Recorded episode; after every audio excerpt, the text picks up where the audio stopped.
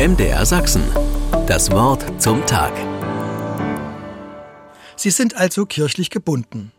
Wie oft habe ich diesen Satz gehört zu DDR-Zeiten und immer etwas herablassend empfunden. Fast mit einem Schuss Mitleid. Am liebsten hätte ich gesagt, nein, ich bin christlich frei. Muss nicht alles mitmachen, nur weil es von mir erwartet wird. Aber das habe ich nicht gesagt, war zu feige, habe nur still in mich hineingelächelt. Aber bin ich wirklich so frei? Oder engt mich Glaube am Ende doch ein? Diese Fragen standen wohl im Hintergrund, als die Jugendgruppe meiner Kirchgemeinde mit dem Themenwunsch Freiheit auf mich zukam.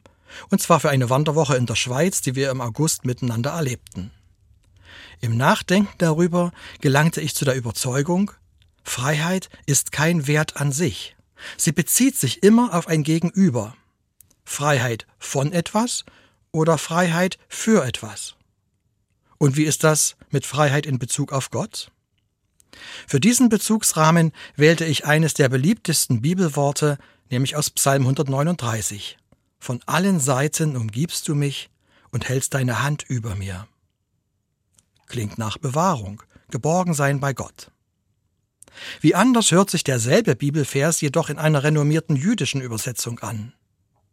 Hinten, vorn engst du mich ein, legst auf mich deine Faust. Wie denn nun? Geborgen sein oder eingeengt werden?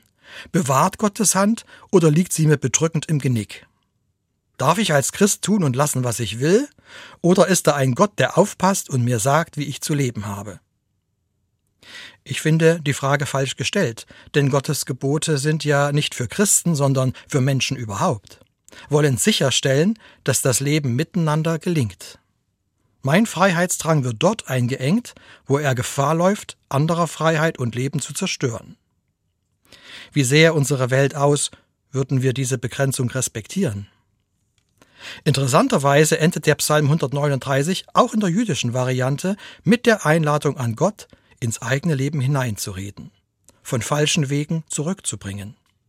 Also gebunden an Gott, um frei zu sein. MDR Sachsen. Das Wort zum Tag.